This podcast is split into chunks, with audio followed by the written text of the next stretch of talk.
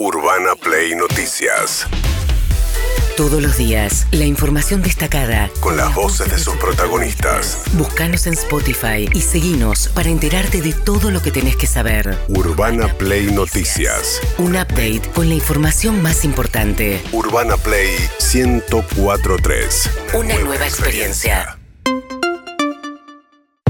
Bien, Alberto Fernández ayer viajó a La Rioja después del triunfo con el 50 más, casi el 50% de los votos del gobernador, uno de los tres oficialismos que ganó el domingo, y se refirió al hecho que tuvo que ver con una denuncia que va creciendo, que es una ex asesora de Milman, que es la que fue citada a declarar por la justicia cuando un, asesor del Frente de Todos dijo que la había escuchado conversar con Milman en un bar y que durante esa conversación Milman había dicho, me voy el fin de semana porque le, van, a, van a matar a Cristina.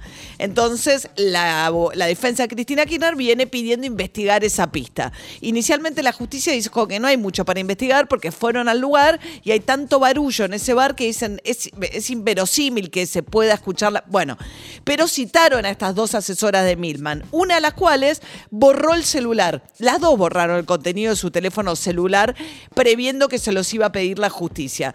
Según denunció una de ellas que volvió ahora a la justicia fue por un armado que hizo el propio Milman, que las mandó a una oficina de Patricia Burrich, donde aparece un abogado vinculado a Patricia Burrich. Milman era el jefe campaña Patricia Burrich. Ya no lo es, pero lo era y es un hombre de máxima confianza de Patricia Burrich. En ese sentido, ayer Alberto Fernández dijo sobre este episodio lo siguiente. Que se den cuenta que lo que está en riesgo es la democracia, porque cuando lean los diarios que en el despacho de una diputada se borraban los teléfonos de una empleada para que no queden registros después del atentado a la, a la expresidenta y actual vicepresidenta, la verdad de eso, en términos institucionales, es de una gravedad significativa. ¿eh? No era en el despacho, pero la, testigo refiere que fue en la oficina donde funciona la, fundación. en la avenida en Avenida de Mayo, tercer piso. Dio mucho detalle con mucha precisión. Después siguió Alberto Fernández. Realmente estoy impresionado con lo que se conoció, porque que realmente en el despacho de una, de una dirigente como presidenta del PRO, si no me equivoco, es Patricia Bullrich, se cite a una persona para pedirle el teléfono y borrar todo su contenido por temor a que ese contenido pueda verse en la justicia, me parece algo vergonzoso. No soy yo quien tiene que hablar mucho de eso. La que tiene que explicar eso se llama Patricia Bullrich y Milman, que son las que indujeron a esa empleada a hacer lo que hizo. Y valoro mucho el gesto de esa empleada seguramente sintiendo que podía correr riesgos, se animó a decir la verdad. Bien, la empleada que fue despedida por Milman eh, a principios de enero, era parte de su equipo en la Cámara de Diputados, se llama Ivana Bolsiewicz. Sí, es muy eh, difícil el apellido. Tiene muchas consonantes y el apellido Ivana eh, es importante porque fíjate cómo lo plantea Alberto Fernández. Dice, hace foco en lo que me parece que es lo más grave en este punto, que es la obstrucción de justicia. Decir, bueno, podés complotarte para eludir a la justicia, que es lo que estuvieron haciendo. Pero no dice que esto es encubrimiento del atentado de Cristina Kirchner, porque Cristina Kirchner y sus abogados sí dan un paso más porque dicen como si fuese realmente eh, prueba, porque después se, se conoció el contenido de este celular, pudieron recuperarlo y no hay absolutamente nada que las liga estas dos mujeres, las asesoras de Milman, ni a Milman con el atentado, pero sí con un caso serio de obstrucción de justicia, eh, que es esto que está revelando esta nueva testigo.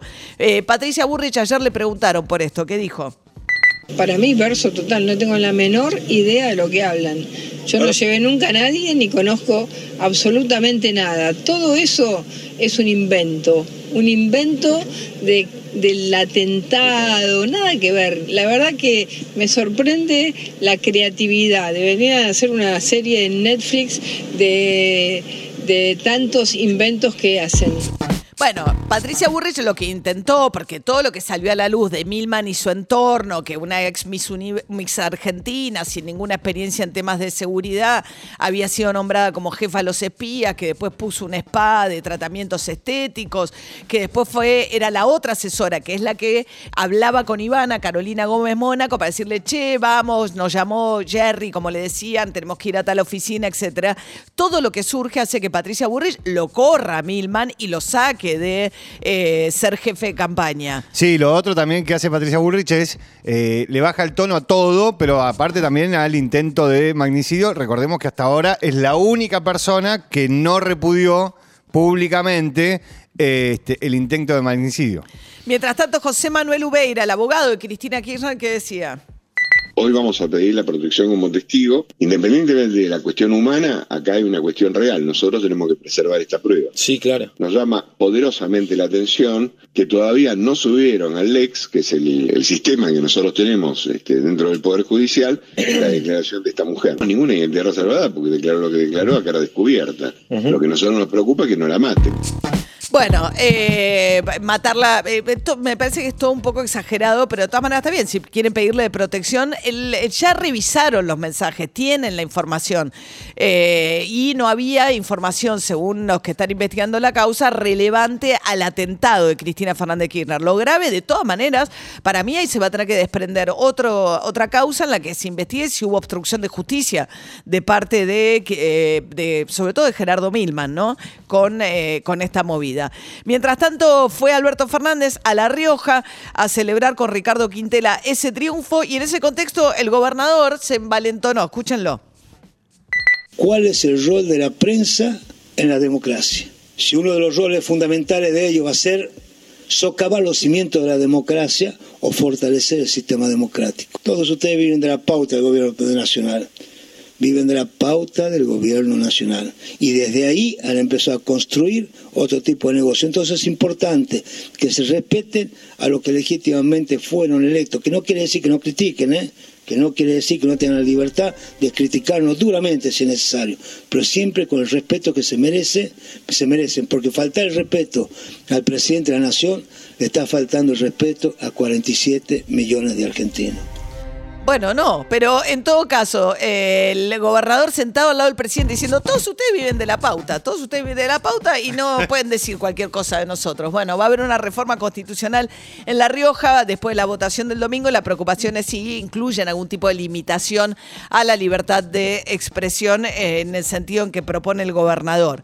Hablando de las... el, eh, ganaron los oficialismos, ¿no? Ganó Sí. en Misiones, ganó en La Rioja y ganó en Jujuy, incluido, por supuesto, Gerardo Morales, el gobernador radical. ¿Qué dijo Macri, eh, Mauricio Macri eh, ayer sobre estos tres triunfos de los oficialismos? No son representativas, ¿no? Hay provincias que están manejadas hace muchos años con sistemas feudales que no, no representan, pero ya va a llegar la época de la libertad también para ellos.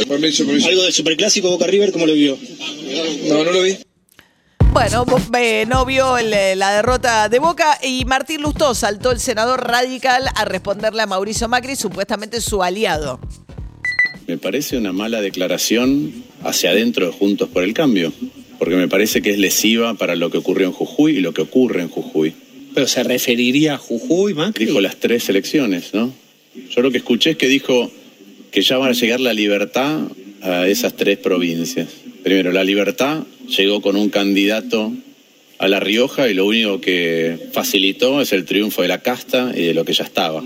No es una declaración eh, que contribuya a la tranquilidad de Juntos por el Cambio.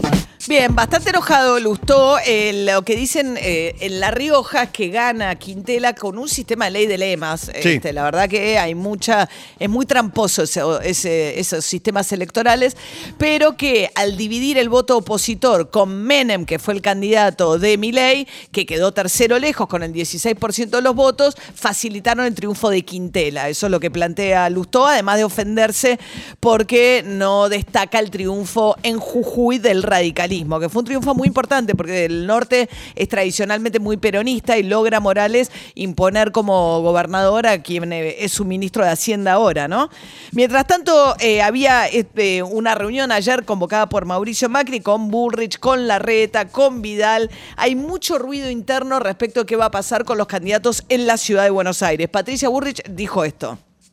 A mí los cambios de lugar no me gustan. La decisión de, de mudarse de él es una decisión de él. Yo ya lo dije con el caso de María Eugenia y yo siempre dije, a mí me ofrecieron la provincia de Buenos Aires muchas veces. Yo dije, yo nací y vivo en la ciudad de Buenos Aires y si algún lugar voy a representar es la ciudad de Buenos Aires. Ahora voy a representar al país todo. Patricia, su candidato en la ciudad es Jorge Macri. Sí. Bueno, un poco paradójico, ¿no? Porque viene diciendo, no me gusta que Jorge Macri se mude Vicente López a la ciudad y después dice, pero mi candidato es Jorge Macri. Igual ella se sacó foto con López Murphy también. Jorge Macri, igual el, el argumento más desopilante que hemos escuchado es que cuando era DJ... eh, Cuando era DJ, Ahí está. Trabajaba mucho en la ciudad. Tocaba mucho acá. Tocaba mucho acá. Sumó Sí. mucha noche porteña Sí, como DJ en su época adolescente. Es lo mejor que escuché en materia mudanza de distrito. Bueno, mientras tanto, Hugo Moyano, secretario general de Camioneros, hablando acerca de Patricia Burrich, qué pasaría si llega a la presidencia. Lo de esta señora es lo más claro en la incapacidad para asumir una responsabilidad tan grande como la presidencia. ¿No es cierto? Porque ella dice eliminar todo y no se da cuenta que lo puede hacer a lo mejor. Si llega lo puede hacer, pero ¿cuánto va a tardar en reaccionar la gente para volver a recuperar eso? ¿Cuánto va a tardar en reaccionar la gente? Suenan siempre un poco intimidantes ese tipo de declaraciones, eh, pero eh, Moyano y Patricia Burrich es un clásico. Bueno, mientras tanto, calladito, Sergio Massa hoy va a ir a la reunión de la Cámara eh, de Comercio Argentino-Norteamericana y sigue negociando con el Fondo Monetario Internacional una modificación del programa, dada eh, la falta de ingresos que está teniendo de dólares por el tema de la sequía, y avanza calladito con el- la quita de, las, eh, de los subsidios, que es una forma de acelerar la reducción del déficit, ¿no? que básicamente tiene que ver con los subsidios. Santiago Gianotti, subsecretario de Energía Eléctrica, decía. Hoy tienen subsidio el 70% de los hogares o, o de los medidores en realidad, porque hay muchos medidores que no son hogares, pero el 70% está subsidiado, el 30% este, no, y ahí es donde está el, el aprovechar la audiencia para, para invitarlo a quienes necesiten subsidio y nos estén escuchando, que hagan el trámite, que es un trámite por internet de dos, tres minutos y, y, este, y no dejen de tener subsidio si lo necesitan porque porque la electricidad está va a subir mucho justo este Es- trimestre. Y más o menos en un consumo promedio 3.000, 3.500 pesos. Para el sur y de norte será un 30, 40% en un consumo promedio. La electricidad va a subir mucho este trimestre, dijo el secretario de Energía. Imagínense, el subsecretario de Energía, llamando a la gente que todavía no se inscribió a pedir el subsidio si cree que lo puede pedir. ¿eh? Atención con esto. Y mientras tanto, Jorge Ferraresi, el intendente en uso de licencia, no, o no, no, nunca pidió licencia. Bueno, pues ahora sí. no. Ahora no. Era, estaba en Avellaneda y lo pusieron a cargo de un tema extremadamente delicado, como era eh, supuestamente mejorar el servicio y las obras de Denor, pero la De interve- Desur. de Desur, pero la intervención le duró poco. Sí, duró menos de 50 días, este, presentó su renuncia a eh, las funciones de... debut cortito. este. Cortito, sí. de, de interventor este, en el caso de Edesur. Hay dos versiones, una que dice la de Ferraresi diciendo cumplí mi misión. Qué este, rápido, sí. En menos tiempo del que él tenía previsto. Porque se anunció un paquete Sí, de obras. sí. La otra, la otra versión es la que dice, bueno, Ferraresi se dio cuenta que las obras en lo que tiene que ver con el sistema eléctrico en la Argentina son muy complejas y no iba a ser tan fácil como creía. Y, Y dijo, se le bueno, vienen tiempos electorales, prefiere cuidar el pago chico, Claro. se fue a Avellaneda. Bien, 7,8 dio la inflación de abril en la ciudad de Buenos Aires, empujada por alimentos. eh, así que atención, esto puede ser un indicio del número que se viene el viernes de la inflación a nivel nacional. Urbana Play Noticias.